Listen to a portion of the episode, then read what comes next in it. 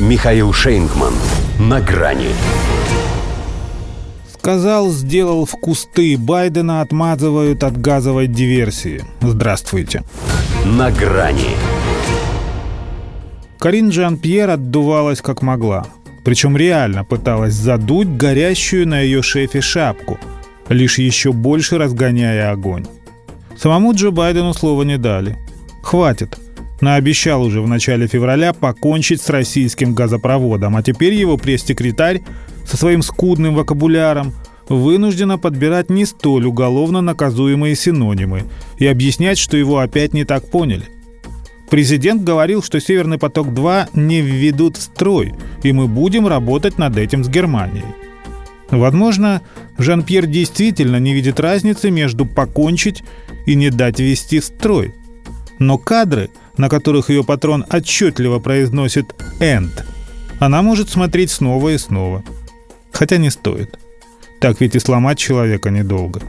Вероятно, поэтому у нее даже спрашивать не стали, чем занимались в августе у датского острова Борнхольм военные корабли США – и почему именно здесь, перед диверсией на СП, часами кружили американские боевые вертолеты?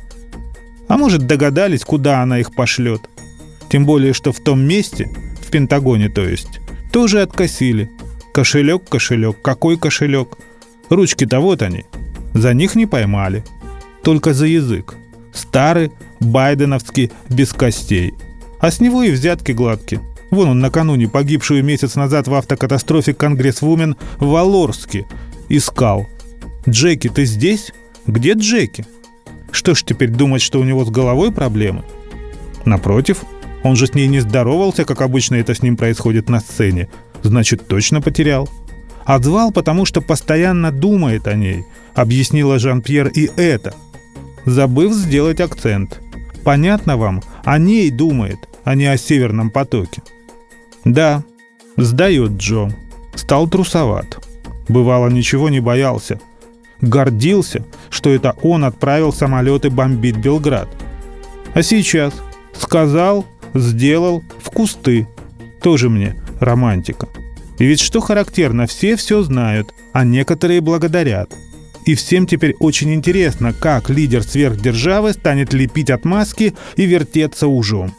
Хотя очевидно, чтобы устроить такой, как его квалифицирует у нас, международный теракт, мало желания, как, например, у Польши или Украины. Здесь еще нужны возможности, доступ, средства, специалисты, а из стран, заинтересованных в атаке на российскую магистраль, всем этим обладают только США и Британия.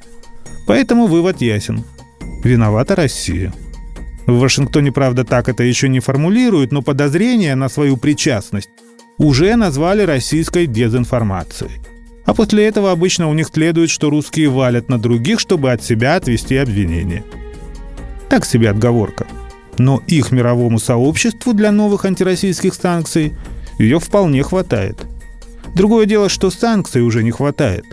ЕС даже туалетную бумагу из России себе запретит, чтобы на зло врагу не только заморозить уши, но и по эти уши быть.